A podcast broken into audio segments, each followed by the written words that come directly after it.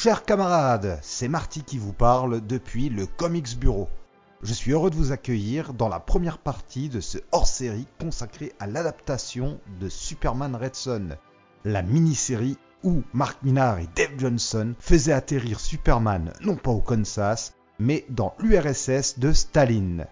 Pour l'occasion, j'ai fait appel à un camarade de podcast, mais aussi historien, afin de traiter aussi bien du comic book que de son adaptation sous l'angle des passionnés d'histoire de super-héros comme de l'histoire avec un grand H. Devant la longueur de notre entretien, j'ai décidé de vous proposer cette émission en quatre parties distinctes.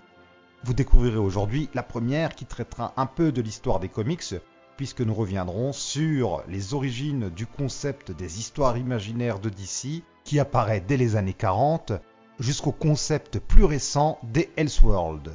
Ce label qui présentait des histoires se passant dans d'autres réalités que l'univers DC classique et dans lequel avait été publiée en 2003 la mini-série Superman Red Son. Je m'excuse d'avance pour la qualité sonore qui laisse parfois à désirer. L'émission a en fait été réalisée il y a plusieurs mois et nous avons eu pas mal de soucis techniques durant l'enregistrement, ce qui explique la période assez longue entre son enregistrement et sa diffusion. Il m'a fallu du temps pour réussir à monter une version qui me satisfaisait d'un point de vue sonore par rapport aux conditions dans lesquelles nous l'avions enregistré. Et sans plus attendre, direction une terre un peu plus à gauche de la nôtre dans le multivers. Bonne écoute à tous Mes chers camarades amateurs de comics, bienvenue dans ce nouveau numéro de Comics Office Watching. Un Comics Office Watching un peu particulier puisque nous traiterons d'une euh, adaptation de comics, et ici un film animé, mais nous allons un petit peu plus accentuer cette fois-ci euh, l'aspect euh, politique autour de cette œuvre, puisqu'il s'agira aujourd'hui de décortiquer Superman Red Son. Pour m'accompagner dans cette émission signée pour le coup non pas Comics Office mais plutôt Comics Bureau pour rester dans le thème, pas de Jonath qui euh, est resté caché dans son colcos de la bergerie dorée pendant cette période de confinement, mais un invité, à savoir Thomas. Bonjour Thomas. Bonjour. Comment vas-tu? Bah très bien, merci et toi? Très très bien, je suis ravi de t'accueillir pour ce numéro un peu particulier. Alors, pour les gens qui ne te connaissent pas, pourrais-tu très rapidement euh, te présenter? Puis, comme à notre habitude dans cette émission, on te laissera un peu plus de temps à la fin pour détailler davantage tes activités sur le net. Bah, je m'appelle Thomas, euh, je suis euh, professeur euh, la plupart du temps et passionné de comics depuis l'adolescence et j'écris sur le site de Sonia, Comics of the Power. Et je participe de temps en temps au GG History, le podcast. Voilà. Oui, tu as eu ton baptême du feu du podcast récemment sur les GG History. On en reparlera à la fin. Et donc, tu dis que tu es professeur, mais est-ce que tu veux, alors sans trop dévoiler évidemment sur ton identité secrète, très très bien gardée, n'est-ce pas hein, Aussi bien gardée que la mienne. Est-ce que tu veux détailler un peu quel est ton champ professoral? Ah bah, Je suis prof d'histoire géo. Donc, euh, bah, dans le thème, ça va, je, je, je, maîtrise un peu. Et puis, ça fait euh, presque 20 ans, je pense, quasiment 20 ans que, euh, que j'enseigne euh, dans la banlieue parisienne, dans ce qu'on appelle un collège REP+. Voilà. Donc voilà, euh, si je t'ai invité, c'est parce que comme moi, tu es enseignant d'histoire géo et que vu la thématique, c'était intéressant d'avoir un autre point de vue que le mien. Surtout que euh, la guerre froide, c'est une thématique que j'adore, notamment dans la culture, mais c'est pas non plus la thématique sur laquelle euh, je suis le plus à l'aise. Moi, je préfère l'Antiquité le Moyen Âge, et c'est pas vraiment ce qui représentait le plus malheureusement dans les comics, même si il y a toujours des liens avec tout ce qui est figure héroïque, etc. Et donc voilà, c'est pour ça que euh, j'ai invité Thomas pour avoir un autre point de vue là-dessus, et aussi pour un peu entre, alors je mets des guillemets historiens, hein, euh, débattre un petit peu de ce qu'on a lu. Et puis évidemment, euh, on va avant tout aussi regarder ça avec euh, les lunettes du fan de comics. Alors, Superman Red Son, est-ce que tu avais déjà lu ce comic book avant de voir l'adaptation? Euh, Oui, je l'avais lu il y a assez longtemps euh, et je l'ai relu euh, pour l'émission. Ça fait partie des comics en fait qui m'ont reconnecté à l'univers en fait parce que quand j'étais ado dans les années 90, j'ai arrêté et j'ai repris avec Ultimate et ensuite j'ai lu Red Son. Ah, ah bah en plus Ultimate, on est totalement dans le ton puisque Red Son c'est écrit par Mark Millar, hein, qu'on ne présente plus. Enfin, on va quand même le représenter un peu pour ceux qui auraient oublié qui est cette personne, mais ça m'étonnerait quand même si vous êtes un peu lecteur de comics puisque euh, il est connu euh, pour produire aujourd'hui pas mal de bandes dessinées adaptées euh, au cinéma. On pense à Kick-Ass, avant ça à Wanted. Plus récemment, on a eu deux opus de The Secret Service qui s'appelle Kingsman, je ne trouvais plus le nom au cinéma. Et pour ce qui est des héros un peu plus classiques, Millard a notamment fait parler de lui au début des années 2000 par sa reprise des X-Men dans l'univers Ultimate Marvel, donc cette branche qui réimagine de manière moderne les héros classiques. Et c'est surtout pour sa réimagination euh, des Avengers sous le nom des Ultimates qui va se faire un nom auprès du grand public. Ultimates qui est un titre très politisé et la politique est au cœur de Red Son puisque Red Son, c'est aussi une histoire de Superman euh, qui, à l'image des Ultimates, se passe sur une Terre parallèle, alors ici, c'est sur une terre totalement créée pour l'occasion, puisque dans cette mini-série en trois numéros, Marc Millar imagine ce que serait le monde si Superman n'était pas tombé au Kansas, si sa navette ne s'était pas écrasée au Kansas, mais en Ukraine dans les années 30, en 1938 il me semble. Et il est accompagné euh, au dessin par euh, Dave Johnson, accompagné par euh, Andrew Robinson, Walden Wong et Keaton Plunkett alors pour l'ancrage et la couleur, je ne sais plus exactement qui fait quoi, je revérifierai tout à l'heure. Et comme je le dis, voilà, Millard se fait connaître au début des années 2000 pour euh, ses récits, on va dire, politisés, mais aussi un petit peu grande gueule, violent, ouais, trash. Ouais, je disais que c'était ça. Il aime bien, je pense qu'il aime bien rentrer dans l'art et donner un coup de pied dans les choses. Voilà, alors le ce qu'il y a, c'est que souvent, par contre, ça reste un petit peu faussement polémique. Hein. Ouais. C'est un peu over the top, c'est un peu, ça peut être un peu vulgaire. Pour avoir une bonne comparaison, il suffit de lire son run sur euh, The Authority, qui prédate celui sur Ultimates. On a Warren Ellis qui en fait crée un peu le prototype de Ultimates avec The Authority. Puis au bout de 12 numéros, il est remplacé par Millar. Et même si Millar reste dans l'affiliation de Warren Ellis avec euh, The Authority, c'est une équipe de super-héros euh, proactifs, interventionnistes, politiquement impliqués. Ils estiment que les gouvernements ne remplissent pas leur rôle pour sécuriser le monde et ils décident, eux, de s'instaurer comme bah, l'autorité qui veille sur le monde. Et lorsque Millard remplace Ellis, il reste dans ce ton euh, politique, mais en étant un peu plus sarcastique et du sarcasme un peu euh, cradingue. Hein. C'est même parfois un peu pipi caca même. Il est très sarcastique, mais il tombe des fois dans le cynisme en fait. Oui, dans le cynisme et la surenchère. Ouais. ouais. T'as bien aimé euh, The Ultimates ou pas trop? Euh, Alors, je l'ai pas relu depuis que je l'avais lu il y a très longtemps, mais à l'époque, j'avais beaucoup aimé. Mhm. J'avais trouvé que ça, par rapport à ce que j'avais lu à dos, euh, ça, avait, ça apportait vraiment un vent de fraîcheur et, euh, une modernité. Donc euh, Ultimate, j'avais vraiment bien aimé. Il a écrit deux volumes d'Ultimate, c'est dessiné par Brian Hitch, et c'est bon, ça remet dans le contexte de l'époque, hein, c'est l'Amérique de Bush, post 11 septembre, etc. il y a encore plein de thèmes abordés dans cette œuvre qui retrouvent un écho aujourd'hui. certaines problématiques restent assez intemporelles et universelles, mais euh, j'aimais bien aussi parce que euh, même s'il y a des petits moments un peu euh, over the top, ça restait quand même bien maîtrisé, ça, ça partait pas non plus trop dans le vulgaire. D'ailleurs, le MCU, hein, le Marvel Cinematic Universe, doit beaucoup à The Ultimates, notamment dans la façon dont les Avengers se constituent, etc. Nick Fury qui ressemble à Samuel Jackson, etc., etc dans mes souvenirs, j'avais bien aimé son Thor en fait. Oui. Qui était, ah euh, on ne savait pas si c'était un dieu. Et je trouvais que ça, euh, dans le début, je trouvais que c'était très intéressant. Ouais, jusqu'au bout, il y a un doute. Est-ce que c'est un dieu? Est-ce que alors, il y a une explication qui est avancée On vous révèle pas laquelle. Est-ce que c'est un peu des deux? Il reste très euh, flou là-dessus. C'était une très bonne idée. Il a aussi beaucoup marqué les esprits par son Captain America, qui est mm. totalement aux antipodes du Cap qu'on connaît. Hein. Le Cap qu'on connaît, c'est quand même un peu le, le doux rêveur et il a quand même l'air d'être écrit plutôt comme un démocrate, alors que là, on avait le Yankee républicain euh, de base, mais qui est quand même plus nuancé que euh, ce que laisse croire la fameuse case du euh, il n'y a pas écrit la France là, quand il montre le A sur son masque lorsque un ennemi lui demande de se rendre. C'est d'ailleurs une scène qui avait beaucoup choqué à l'époque, je pense que tu dois t'en rappeler de ça. Hein. Comme je t'avais dit, c'est le moment où je reprenais les comics, ah donc je ne l'ai pas lu en direct, donc je ne peux pas dire à combien de temps c'était par rapport à la sortie en fait. C'était juste, je partais à la bibliothèque, et puis je me suis dit, tiens, euh, je lisais beaucoup de franco-belge à l'époque, tiens, je me dis, bah, je, vais, je vais revoir dans le, dans le rayon des, euh, des comics qu'ils ont.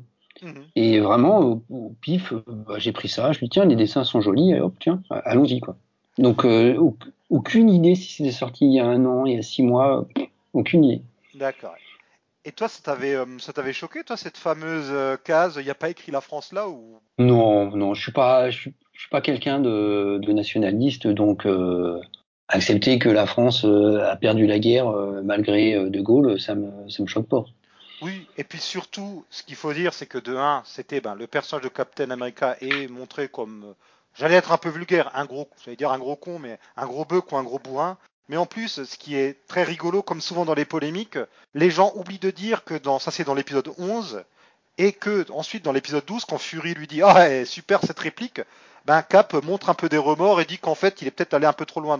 Comme souvent dans les polémiques, les gens ne retiennent que ce qui les arrange, et surtout, surtout, ce qu'il faut savoir, c'est que de 1, Captain America à ce moment-là, euh, c'est un soldat qui vient de se réveiller. euh, Ça fait que quelques mois qu'il est de retour dans le monde normal. Il vient quand même de la Seconde Guerre mondiale, et là c'est les historiens qui vont parler. Les Français étaient quand même vus comme les lâches qui avaient perdu rapidement la guerre et qui collaboraient. Donc autant dire que c'est ce que pensait l'Américain moyen du Français.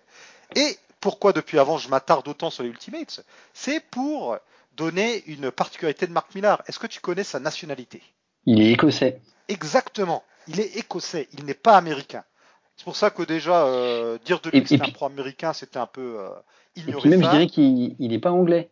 Il a une mentalité de gauche. Et justement, ce côté cynique, un peu moqueur, euh, bah, c'est typiquement euh, une mentalité un peu écossaise, quoi. Oui, tu as tout à fait raison. Bah, D'ailleurs, Millard lui-même, alors euh, j'avais une fois entendu quelqu'un qui disait que lui-même se définit comme quelqu'un qui est socialement à gauche, mais économiquement un peu plus à droite. hein. C'est un peu un social-démocrate ou, euh, je sais pas trop exactement comment le qualifier, mais voilà. Mais euh, c'est vrai que c'est important de dire que oui, il n'est pas américain, donc il n'est pas pro-américain ou je- il n'a pas d'agenda politique ou ce genre de choses. Et comme tu fais bien de le mentionner, il est même pas britannique. Hein. C'est pas Neil Gaiman ou quelqu'un qu'on imagine. euh, Alors je caricature un peu raffiné comme ça, c'est plus euh, la caricature de l'Écossais un peu plus euh, bourrin.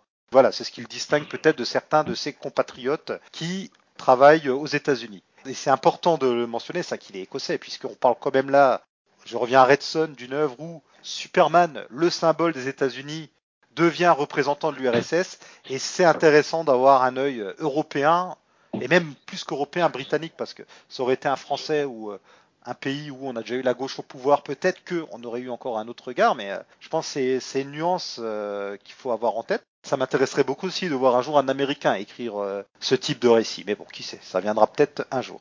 Je suis même pas sûr s'il oserait, en fait.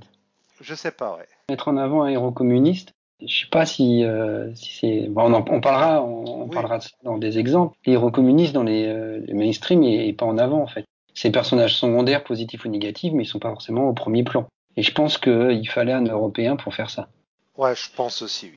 Alors en fait, ce projet aboutit avec la sortie de la mini-série en trois parties en 2003, mais c'est quelque chose que Millard avait en tête depuis un moment. Il explique que euh, dès les années 90, euh, il y pensait déjà, depuis 92 exactement. Il avait une histoire un peu plus classique en tête, puisque euh, là, on devait garder un Clark Kent, qui s'appelait pas Clark Kent, qui était reporter, alors non pas pour le Denis Planet, mais pour la Pravda. Tu connais la Pravda, je pense? C'était un peu l'organe, euh, enfin le journal officiel du Parti communiste euh, soviétique. Donc, euh, bah, c'était pas vraiment des journalistes, mais plutôt euh, des agents de la propagande. Surtout qu'en plus dans l'histoire, il est, il n'est pas juste tombé dans l'URSS, il est aussi militant communiste. Et donc, s'il avait été journaliste, il aurait forcément travaillé totalement différemment. Ouais, l'histoire aurait été assez différente et aurait été plus proche aussi du Clark Kent Superman qu'on connaît.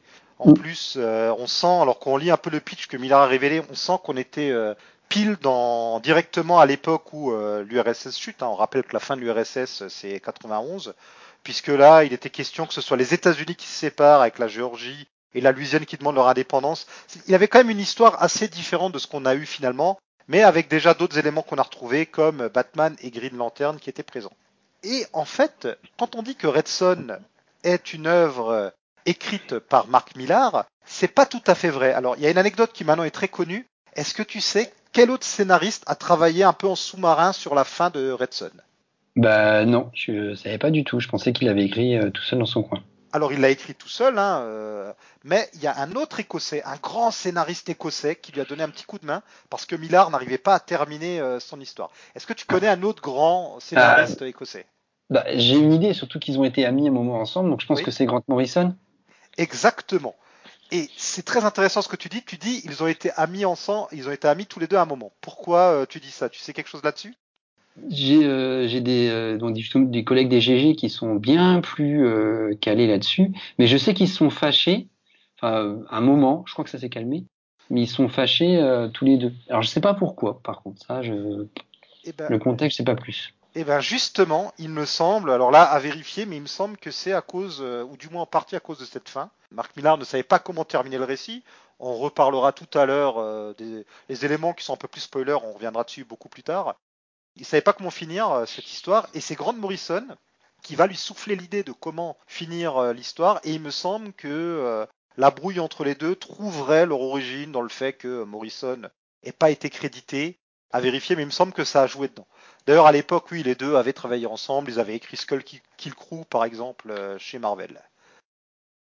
Donc, cette histoire à l'époque de Superman Red Son, faut quand même parler d'elle. Alors déjà, c'est vrai que euh, ah, c'est marrant quoi, Superman, euh, le symbole de l'American Way. Hein, euh, son slogan, c'est quand même la vérité, la justice et euh, le modèle américain.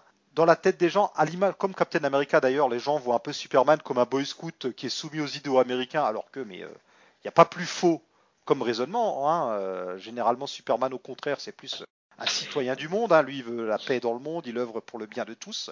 Et euh, c'est pas du tout un gros réac. Hein. C'est l'immigré ultime, Superman. Donc, il n'y a rien de plus faux Oui. que, de, que de penser ça. Puis dans ses premiers épisodes, euh, il, bah, il est écrit déjà par deux auteurs juifs, et dans ses premiers épisodes, il est euh, le défenseur euh, du peuple, quoi.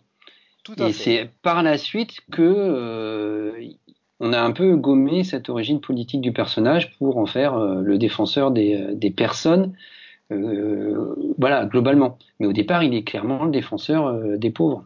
Ah, de la veuve et de l'orphelin et de l'ouvrier. Je Mm. sais plus si c'est dans Action Comics 1 ou 2. Alors là, je, je dis ça de tête, hein, j'ai j'ai pas vérifié, mais de tête, dans un des premiers numéros d'Action Comics, il y a le patron d'une mine, il me semble, qui veut pas payer ses ouvriers ou pas assez, et Superman va aller corriger le patron. On en est quand même euh, dans les premiers épisodes, il s'occupe des injustices sociales, il défend, il me semble, dans un, dans un épisode, une femme qui se fait battre par son mari. On a vraiment un, un Superman euh, social et on raccroche un peu avec ce- les wagons. Quand Grant Morrison en 2011 reprend Action Comics, il veut revenir vers ce Superman un peu plus proche du peuple, social, qui a euh, qui a la rage, quoi, qui veut qui veut plus de justice sociale. Et il me semble d'ailleurs que au tout début, enfin au tout début, au moment où on a inventé le slogan euh, vérité justice, il me semble qu'à la base son slogan c'était vérité justice et tolérance, et que c'est devenu American Way par euh, la suite. Les grands spécialistes, euh, on attend vos messages. Et donc, comme tu le dis, avec le temps, suite à la Seconde Guerre mondiale, aux élans de patriotisme à ce moment-là, suite à l'interférence des éditeurs, puis de d'autres scénaristes et dessinateurs, puis via le macartisme, etc., Superman va quand même un peu plus rentrer dans le rang. Surtout que très rapidement, on va avoir le show radio, le dessin animé, puis les sérioles au cinéma, suivi de la célèbre série avec George Reeves dans les années 50. Forcément, pour euh, ainsi euh, avoir ce décalque de Superman sur plusieurs supports, bah, il fallait un peu qu'il rentre aussi dans les mœurs. Hein. On pouvait pas avoir Mm. euh, un Superman révolté contre l'establishment. C'était pas très vendeur. Et Superman a aussi une particularité, c'est que chez DC, c'est le personnage, l'un des personnages, si ce n'est le personnage, qui a eu justement, et ce dès le début, le plus de déclinaisons alternatives. Est-ce que, hormis ce Superman communiste, tu connais d'autres Superman alternatives? De mémoire comme ça, non, ça me vient pas d'idée. J'ai sûrement lu des, des épisodes euh, gamins où, euh, où tu voyais d'autres mondes, mais euh, là de mémoire, je suis pas capable de le dire. En fait, Superman a eu euh, de nombreux doubles qui viennent d'autres univers. hein. Le plus connu, tu le connais peut-être, c'est Ultraman, le Superman méchant de la Terre 3. On a eu plusieurs versions différentes aussi de Overman, qui est euh, le Superman nazi, que ben, justement euh, Grant Morrison réutilise, il me semble, dans Multiversity. On a eu comme ça hein, tout un tas de Superman différents. Et de manière générale, euh, dans les comics de Superman, va se développer en particulier à partir des années 50, et ça a explosé dans les années 60, ce qu'on appelle les imaginary stories, les histoires imaginaires, c'est-à-dire les histoires où ouvertement on nous dit bon bah cette histoire se passe dans un autre univers. Ça peut être alors des versions alternatives du présent, hein, euh, Superman qui en fait euh, est méchant et affronte euh, Super Luthor. Ça peut être Superman qui invente, il y a la fameuse histoire où il invente une machine qui va le diviser en deux en Superman rouge et bleu. L'un vivra avec Lois, l'autre avec Lana. On a des histoires qui se passent sur le futur, qui montrent les aventures de Superman Junior et Batman Junior. Superman est très coutumier de ces histoires imaginaires, qui tournent très souvent autour de Loïs qui redécouvre son identité secrète ou euh, ses pouvoirs qui déconnent ou ce genre de choses. Et en fait, dès les années 40, on va très tôt avoir des histoires euh, imaginaires, puisque, si je dis pas de bêtises, c'est en 1940 qu'on a, euh, qu'on a droit dans le magazine Look, le 27 février exactement, on a droit à une histoire bah, de Jerry Siegel et Joe Shuster, les créateurs du personnage dont tu parlais avant, où Superman va battre Adolf Hitler et Joseph Staline. Et il va les emmener euh, devant la Société des Nations, il me semble, pour qu'ils soient jugés. Ça peut paraître étrange, mais est-ce que tu peux nous dire pourquoi en 1940, Staline et Hitler auraient été jugés tous les deux? Parce qu'en fait, euh, à l'époque, ils venaient signer euh, le pacte germano-soviétique. Et donc, euh, ils, ils, avaient, ils s'étaient entendus pour ne pas se faire la guerre euh, dans le cas où euh, l'un des deux entrait en conflit. Exactement. Et donc, vu du côté des Américains, ils étaient alliés. Voilà, le fameux pacte de non-agression. Et en plus, les soviétiques étant communistes, euh, voilà, euh, mm. on n'a pas attendu la guerre froide pour que l'URSS ait mauvaise presse du côté des États-Unis. Alors, comme tu dis, à ce moment-là, on a le pacte. Les États-Unis, d'ailleurs, ne sont pas encore en guerre. Il faut attendre Pearl Harbor et 41 pour que les États-Unis entrent en guerre. Et d'ailleurs, dès 42, on va avoir droit à d'autres histoires imaginaires, comme Action Comics 52 et Batman 12, où on va voir ben, dans l'un Superman et dans l'autre Batman euh, se retrouver dans une Amérique qui est tombée aux mains des nazis. Mais c'est vraiment à partir euh, des années 50 euh, qu'on aura les histoires imaginaires avec le saut, hein, histoire imaginaire. D'ailleurs, d'ici, et je fermerai là la petite parenthèse sur les années 40, d'ici considère que leur première vraie histoire imaginaire, c'est Superman 19, qui est où on imagine que le fameux dessin animé des frères Fleischer qu'on connaît dessin animé qui commence par euh, plus rapide qu'une locomotive euh, et nanana. C'est un, un comics qui parle de ça où euh, suite à ce à la vision de ce dessin animé, Loïs va découvrir l'identité de Superman. C'est un peu tiré par les cheveux. Et donc ces histoires imaginaires, elles durent jusque dans les années 80 et elles vont s'achever avec une très célèbre histoire en deux parties. Whatever Happened to the Man of Tomorrow. Je ne sais pas si tu l'as lu cette histoire. Alors, ça euh, le titre me dit quelque chose, mais là tout de suite, je ne vois plus. Il faudrait que tu m'aides. Et si je te dis que cette histoire en deux parties, euh, publiée dans Superman 423 et Action Comics 583, est dessinée par Kurt Swan, grand dessinateur du mythe Superman, et surtout écrite par Alan Moore, est-ce que là ça t'aiguille un petit peu? Ouais, donc j'en ai entendu parler, mais je l'ai jamais lu. Euh, je lis quasiment exclusivement en français. Ouais. Et, et, je ne sais pas si elle, est, euh, elle a été éditée euh, récemment. Peut-être dans un. Si, si. Une anthologie? Elle, a été éditée. Alors, en fait, elle a été éditée. Euh, alors, je ne sais pas, dans les années 80, elle avait été éditée, ça, je n'ai pas vérifié. Par contre, dans les années 2000, quand Panini avait les droits, ils ont édité le recueil, euh, de, une anthologie sur Alan Moore, où figurait, enfin, sur les héros d'ici par Alan Moore, où figurait, ouais. figurait ce diptyque. Et Urban, il y a peut-être deux ans de ça, a sorti ces deux épisodes à part dans un volume. Euh, c'est euh, alors ils ont dû appeler ça les derniers jours de Superman ou Superman par Alan Moore ou quelque chose comme ça.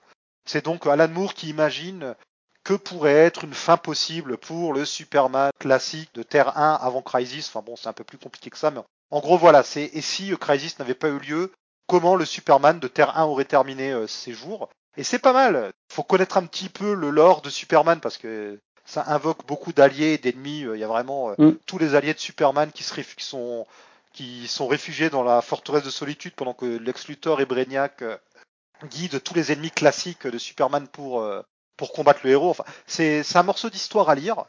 Et c'est officiellement la dernière Imaginary Story jusqu'à 1989 où un label est carrément créé pour éditer des one-shots et des mini-séries qui se passent dans d'autres univers. Est-ce que tu connais ce label? Euh, non. Alors, c'est un label qui, euh, qui s'appelle Elseworld. Je ne sais pas si ça, ça te dit quelque chose. Ah, ça oui, le, ce terme-là. Mais je pensais que ce terme-là, c'était, comment dire ça Une catégorie euh, de récits. Je savais pas que c'était le nom d'un label de DC. Alors, en fait, par euh, abus de langage, on a tendance à appeler euh, maintenant tous les récits euh, d'ici qui se passent hors continuité des Elseworld, même mmh. lorsqu'ils font pas partie du label à la manière de, bah, chez Marvel, on avait la fameuse série What If, What on a tendance à dire que dès que, euh, donc What If, littéralement, et si, euh, et si euh, Spider-Man avait rejoint les 4 Fantastiques, et si, nanana, voilà, euh, on a les What If chez Marvel et on a les Elseworld chez DC. Label qui est créé en 89 avec une première histoire de Batman, une histoire très célèbre, Gotham par Gaslight, qui euh, imagine un Batman qui vivrait au 19e siècle à Londres et qui affronte Jack l'Éventreur. On a eu euh, d'ailleurs récemment, euh, c'était l'an dernier il me semble, une adaptation chez DC en dessin animé. Ouais, qui était très très bien. Elle était sympa, ouais. Et alors ça, Gotham by Gaslight, hein, vous pouvez le trouver. Alors en occasion, il y avait la version comics USA où le titre était un peu bizarre. Le titre c'était Appelez-moi Jack. en même temps, Gotham par Gaslight, les Gaslight, c'est donc les, lampadaires euh, à gaz de l'époque, c'est un peu compliqué à traduire. Hein. C'est moins joli en français, quoi. Oui, voilà. Batman sous la lumière euh, des, lampadaires, ça fait pas, c'est pas vendeur. ouais, et en plus, euh, imaginez Batman dans les rues de Londres au 19e siècle sous les lumières d'un lampadaire. J'ai pas l'impression qu'il cherche à faire régner la justice, quoi. J'ai plutôt l'impression qu'il cherche autre chose. C'est sorti chez Panini sous le nom Gotham au 19e siècle et Urban l'a ressorti sous le nom Gotham by Gaslight. Alors il y a la version avec le DVD et si vous cherchez une version privilégiée, celle d'Urban, parce qu'on y a rajouté euh, la mini-série Master of the Future qui est en fait une suite que jusque-là on n'avait pas eu par. Et cette ligne va exister pendant 21 ans puisque officiellement le dernier Elseworld qui est sorti, c'est la mini-série euh, Superman The Last Family of Krypton qui, qui est un Elseworld où en fait Jorel et Lara vont carrément sur Terre avec euh, avec Superman et ils n'envoient pas juste euh, Kal-El sur Terre quoi. D'ailleurs, euh, dans les Elseworlds de manière générale, très souvent les Elseworlds jouent un petit peu sur les origines. Pour que ce soit pour Superman ou Batman, on a droit alors on a eu quelques Elseworlds en français, on les a pas tous eus. Le plus connu c'est Kingdom Come sûrement, que, magnifique euh, histoire où Mark Wade imagine que serait euh, le futur euh, de DC. On a JLA le clou et puis sa suite où en gros, encore une fois, c'est assez marrant et ça se rapproche un peu de Red Son puisque là, on imagine que se serait-il passé si les époux Kent n'avaient pas pu le jour où ils ont trouvé Superman dans le champ, bah, ils n'ont pas pu quitter leur ferme parce que ils avaient un pneu de leur camion crevé à cause d'un clou. Et du coup, Superman est recueilli non pas par des communistes mais par des Amish et on découvre que devient euh, cette paire-là. Euh, c'est euh, ça c'est sorti chez Panini, hein, je vous conseille. Hein. On en a eu alors juste comme ça, j'évoque quelques quelques euh, notables. Hein. On a toujours chez Batman, on a la trilogie de Batman Vampire. On a la malédiction qui s'abattit sur Gotham, où Mike Mignola, le papa de Hellboy, imagine ce que ça donnerait si, on, si Batman rencontrait les créatures de Lovecraft. Il y a l'incroyable Batman naissant de Paul Pop que j'adore, qui est une, superbe, vraiment une superbe histoire qui se passe dans le futur et graphiquement. Alors, Paul Pop, on aime ou pas, mais euh, graphiquement, je trouve ça extraordinaire. Et si tout va bien, parce qu'en ce moment, quand même, le calendrier est un peu perturbé pour les sorties comics, euh, Urban va enfin sortir The Golden Age de James Robinson. Et je ne sais pas. Ah, j'ai vu ça. Ouais. je sais pas si tu connais The Golden Age. Bah, non, je connais pas, mais euh, ça me donnait très envie. Euh, parce que attends, c'est pas Paul Ryan ou comment s'appelle Davis, Davis qui serait au dessin, je sais plus. Alan Davis était sur le clou. Ça me donnait très envie. C'était Paul Smith. Voilà, ah oui, c'est Paul Smith, ouais. Et, ouais, et justement, je, moi, je l'ai découvert sur les X-Men. Ah oui, et j'avais adoré, et je me dis, mais tiens, c'est bizarre, il, a, il a rien fait depuis. Et euh, quand j'ai vu les nouvelles d'Urban, j'ai vu ah ouais c'est Paul Smith. Bon, bah, je veux voir ça. Eh ben, je te conseille de te jeter dessus. C'est vraiment, alors ça c'est vraiment, j'ai jamais compris pourquoi ce récit était inédit en VF. Et vous allez voir, ça se rapproche un petit peu de, de Red Son parce que, en gros, c'est la JSA, la Justice Society of America, qui, euh, dans les années 50, doit cesser ses activités à cause du McCarthyisme. Alors tiens, je vais faire appel euh, à, au prof d'histoire qui est en toi. Peux-tu expliquer euh, ce que c'est le McCarthyisme et surtout en quoi c'est lié euh, à Redson Alors, donc on est, on est en pleine période de guerre froide et les Américains ont peur de, de, des militants communistes ou de, que les communistes américains deviennent des espions à la solde de l'URSS et déstabilisent le pays. Et euh, il y a un député, je ne sais plus s'il était du Texas, en tout cas un député américain, euh, McCarthy, qui euh, utilise en fait cette paranoïa, du communiste, du communisme, pardon, pour pour devenir de plus en plus populaire.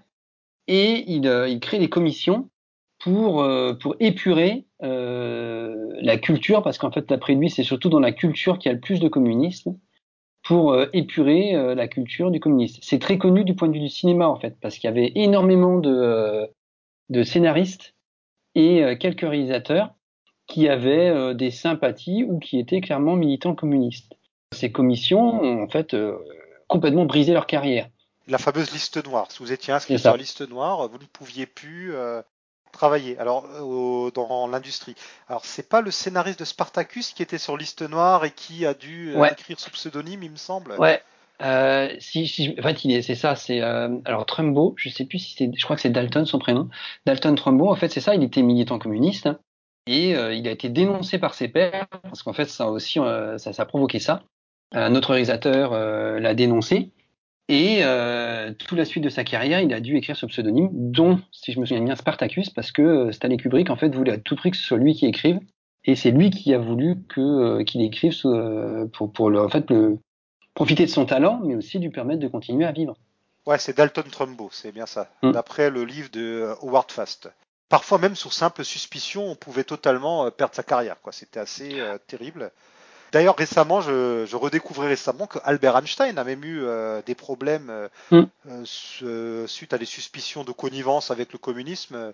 J'en parle parce que si vous l'avez pas vu, il y a la série Genius que j'ai vu récemment sur c'était sur Amazon Prime, il me semble, qui revient sur l'histoire de Albert Einstein et même lui a subi les foudres du macartisme. Personne n'était épargné par cette psychose qui régnait sur l'Amérique à ce moment-là. Ouais, justement, je disais que c'est une période qui est très particulière parce que euh, il y, a, y, a y, a, une paranoïa qui existe dans le pays et euh, qui se retrouve justement euh, dans pas pas clairement dans, dans un anticommunisme, mais qui se retrouve dans les dans les comics. Oui, totalement. On va on reviendra dessus tout à l'heure, mais les comics vont être imbibés de cet anticommunisme. Mm. Pour terminer rapidement sur les Elseworlds, j'ai fait un peu le tour. Euh, il y en a deux, trois autres sortis en VF. Il y avait le crossover avec Planetary euh, et la GLA. Il y avait un, il y a une histoire assez peu connue, euh, Batman Tarzan, qui était sorti chez Weta il y a wow, une bonne quinzaine d'années de ça, qui est assez sympa. Et du côté de Superman, on a eu beaucoup, beaucoup de, de, de Elseworld, mais ma liste n'est pas exhaustive, mais à part Red Son, j'ai pas l'impression qu'on en ait d'autres qui soient sortis en France. Et parmi les inédits des Elseworld les plus emblématiques, on a les Batman Thrill Killer qui se passent pendant les années 60. La trilogie euh, Superman Batman Génération où on voit Superman Batman et leurs euh, descendants vieillir. En gros, c'est euh, et si Batman et Superman étaient bien apparus au début des années 40 et s'ils avaient vieilli. On a GSA The Liberty Files qui revient sur les activités de la GSA durant la Seconde Guerre mondiale. Plus rigolo, les Justice Riders. En gros, c'est la JLA à l'époque du Far West. Et du côté de Superman, on peut noter euh, Superman Last Son of Earth, où en gros euh, c'est Clark Kent qui est euh, un enfant qui est envoyé depuis la Terre sur Krypton parce que la Terre explose. Donc voilà, encore une fois une variation de, de, ses origines. Ou aussi Superman Speeding Bullets.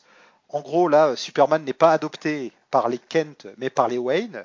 Et les Wayne sont assassinés, et puis Superman, suite à ça, devient Batman en fait on a tout un tas comme ça de Elseworld, alors que ce soit des Elseworlds qui jouent sur euh, les origines, que ou des Elseworlds, on en a un euh, qui mélange Batman et Frankenstein, il y en a un qui mélange Batman et Superman et Frankenstein aussi. Euh, il y en a, il y a deux ou trois Elseworlds qui montrent les héros d'ici dans la guerre des mondes. On a vraiment tout un pan comme ça de l'univers d'ici qui malheureusement est encore inédit en VF. Comme Urban commence à sortir des Elseworlds par-ci par-là, on espère qu'on aura droit à un peu plus d'entre eux. Ainsi s'achève notre première partie. On se retrouve dans une semaine pour la seconde, où il sera moins question de monde parallèle que d'une autre, puisque nous traiterons de la guerre froide et de son impact dans les comics. D'ici là, si vous cherchez quelques bonnes lectures en rapport avec le sujet du jour, je vous conseille de jeter un œil à l'article qui accompagne ce podcast sur notre site où je vous ai mis une petite bibliographie sélective de différents recueils d'histoires imaginaires et autres Elseworlds sortis par DC, aussi bien en VO qu'en VF. Si vous passez sur notre site, vous pouvez aussi laisser un petit commentaire ou même carrément partager l'épisode autour de vous, c'est grâce à ça qu'on se fait connaître. Vous pouvez aussi nous contacter via notre adresse mail contact@comicsoffice.com ou encore sur les réseaux sociaux, on est actif sur Facebook et Twitter. À dans 7 jours camarades et si on pouvait voyager dans des mondes parallèles La même Terre, au même moment, mais dans des dimensions différentes? Un monde où les Russes règnent sur l'Amérique. Où vos rêves de devenir une superstar se réalisent. Où San Francisco est une prison de haute sécurité. J'ai découvert le passage, les amis. Le seul problème, c'est de trouver un moyen de rentrer.